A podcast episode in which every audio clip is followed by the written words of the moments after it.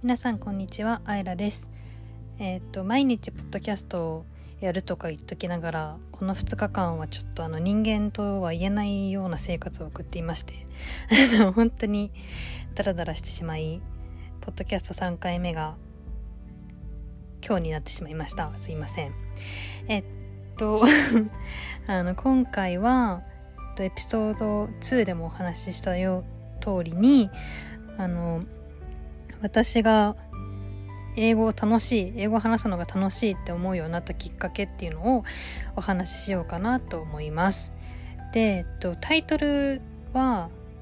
あの英語学習において大切なのは吹っ切れることっていうタイトルにしたんですけど、まあ、これがどういう意味なのかっていうのをちょっとお話ししていこうかなと思います。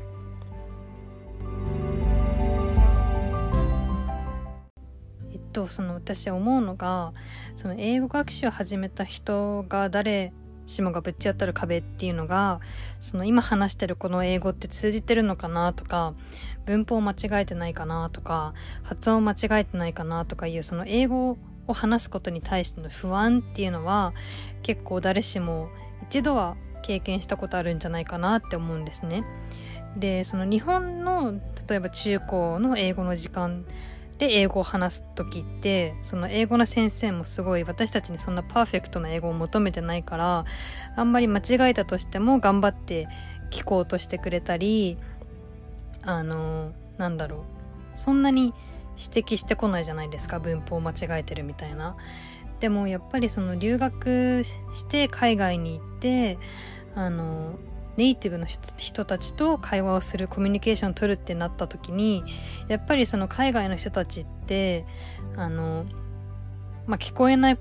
聞き、なんて言ってるのかわからないことに対しては、え、なんて言ったのとかもう一回言ってとか、結構ストレートに言ってくるんですね。で、あの、なので、その、外国の人たちとコミュニケーションを取っていく中で、あ自分の英語って通じないんだとかなんかまた指摘されるの嫌だなとか思う人思ったことある人って結構いると思うんですね。で私の場合そのエピソード1でお話しした通りその中学校の時に入あの中学受験で入った中学校っていうのが全てのクラスを英語でやるというちょっと特殊なクラスだったのであの同級生には帰国子女の子たちがたくさんいたんですね。でもちろん私はその海外経験がないので全く英語が話せず聞けずあの、まあ、リスニングは多少できたんですけど話すことなんてもう自信がないみたいな感じで特にその帰国子女の友達の前で英語を話すっていうのがすっごい嫌で なんかやっぱりその同級生だし、あの、同い年だし、まあ、同じこと2回言いましたね あの、同級生なので、やっぱり、なんかジャッジされるのが嫌だったっていう、まあ、勝手に自分で恥ずかしいって思ってたんですね。その発音間違えたりとか、あの、下手な英語を、あの、聞かれるのが嫌、恥ずかし、まあ、恥ずかしいって思いが一番強かったですね。で、なので、中学校1年生の時は本当に辛くて、なんかあんまり英語を勉強することが楽しいって思えたことあんまりなくてその授業でやらなきゃいけないから英語勉強してるみたいな感じだったんですね。でなんだけどあの中学校2年生の時にそのクラスでカナダのバンクーバーにあれは何日ぐらい行ったのかな、まあ、1週間行ってないかなぐらいなんか研修旅行旅行じゃないけど研修があってそのカナダのバンクーバーに行ってあの、まあ、英語を勉強しつつもその姉妹校っていうのがバンクーバーにあったのでそこの子たちと交流をするみたいなあとホームステイもするみたいなプログラムがあってそれにクラス全員で行ったんですね。でその時初めてカナダに私は行ったんですけどあ海外にいたのは初めてじゃなかったんですけどカナダに行くのは初めてででまあそこであの姉妹校の子たちとのネイティブの子たちと交流するみたいなあの日が 日があって みたいな。でやっぱりなんかあのネイティブの子たちはなんか英語が話せない子より英語が話せる帰国子女の子たちとコミュニケーション取る方が楽じゃないですか。楽しいし。でだからやっぱりその帰国子女の子たちに積極的に絡みに行くみたいな感じだったんですね。なんだけどあの私のあれなんかペアだったのかな。なんかちょっとその辺の記憶が曖昧なんですけど。あのペアみたいな感じですごい仲良くしてくれるカナダカナダ人の女の子が一人いてあのその子が本当に優しくてあの私の拙い英語を頑張って聞き取ろうとしてくれたりとか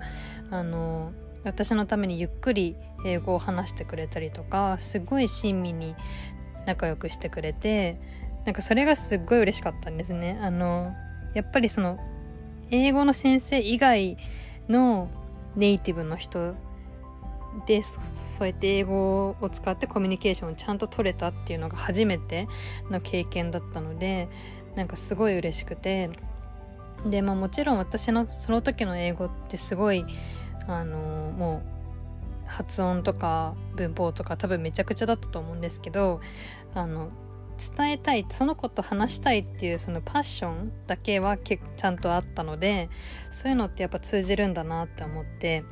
で、あ、その時何に吹っ切れたかというとそのやっぱりその文法を間違えるとか発音を間違えるとかやっぱり恥ずかしいって思いはあのみんな勉強してる時あると思うんですけど、まあ、結局はその日本人だしみたいな。私日本人だし英語話せないの当たり前じゃんみたいな。その帰国子女の子たちが話せるのはその子たちもやっぱりその海外に初めて行った時は大変だったと思うけどその海外経験がない子に比べて話せるのも当たり前っていうことでその帰国子女の子たちに勝とうと思ってた自分がその時点で間違えてたみたいな 感じ。だからその何が言いたいのかというと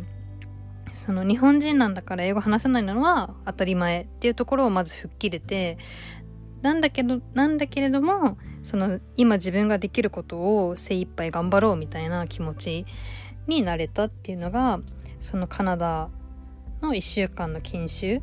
を通してすごい学べたんですね。で、なので、その日本に帰ってきてからは、その恥ずかしいとかいう思いも全部なくなって、自分が今話せるレベルの英語を頑張って英語の先生だったりとかネイティブの友達の前で伝えようっていう、まあ、発想転換になったっていう感じですね。なのでその最初は話せないのはみんな当たり前だしあのそれを笑ってくる人っていうのも意外といないっていうあの自分だけ気にしてるだけで周りの人はその私たちが英語話せないなんて知ってるわけだから あのパーフェクトな英語を求めてる人なんか全くいないわけでなので最初はその発音間違えるとか文法間違えるとか、まあ、極力気にしないでとりあえず話してみる伝えてみるっていうところを頑張っていけばどんどんコミュニケーションが取れるようになるしその英語を楽しいって思えるようになるのでそれがその吹っ切れるっていうところが大事なのかなっていうふうに思ったりします。ですね。これは結構あのなんだろう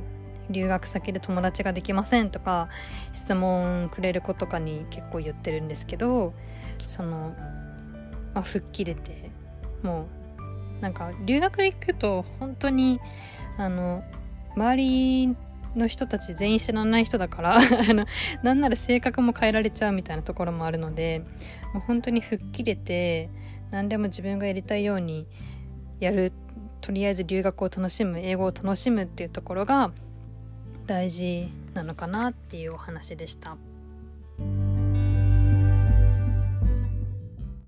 ということで今回ポッドキャスト3回目は英語学習において大切、英語学習において大切なのは吹っ切れることということでその私たちはやっぱり日本人なんだから英語話せないのは当たり前っていうところをまず吹っ切れてだけれども今自分ができる最大限のことをやるっていうのが一番大切なのかなっていうふうに思いますというお話でした。その英語を楽しめるようになるきっかけってみんな人それぞれ違うと思うのでそのきっかけっていうのが一番あのそのきっかけを見つけられるそのそのきっかけと出会えることが一番早い解決法だとは思うんですけどあのもし今留学してたりとかこれから留学行くけど英語力が不安って思ってる人がいればこういう風なその発想転換っていうのもあるんだよっていうのがお伝えできればいいかなと思います。と私ポッドキャスト10分に収めたいんですよね。裏事情なんですけど。なんか10分以上だとちょっと長くないですか？なので、えっと、今回はこれぐらいにして終わりにしようと思います。えっとポッドキャスト4回目はまだ何を話すかあの決めてないんですけどもしこういうこと話してみたい 話して みたいじゃない。話してほしいっていうことなどあればえっとインスタとかツイッターとかの DM とかで教えてもらえたら嬉し嬉しいです。ということでこの毎回終わり方がわからないんですけど、まあ、このグダグダ感がいいという コアなファンの人もいたので。ということでさよなら。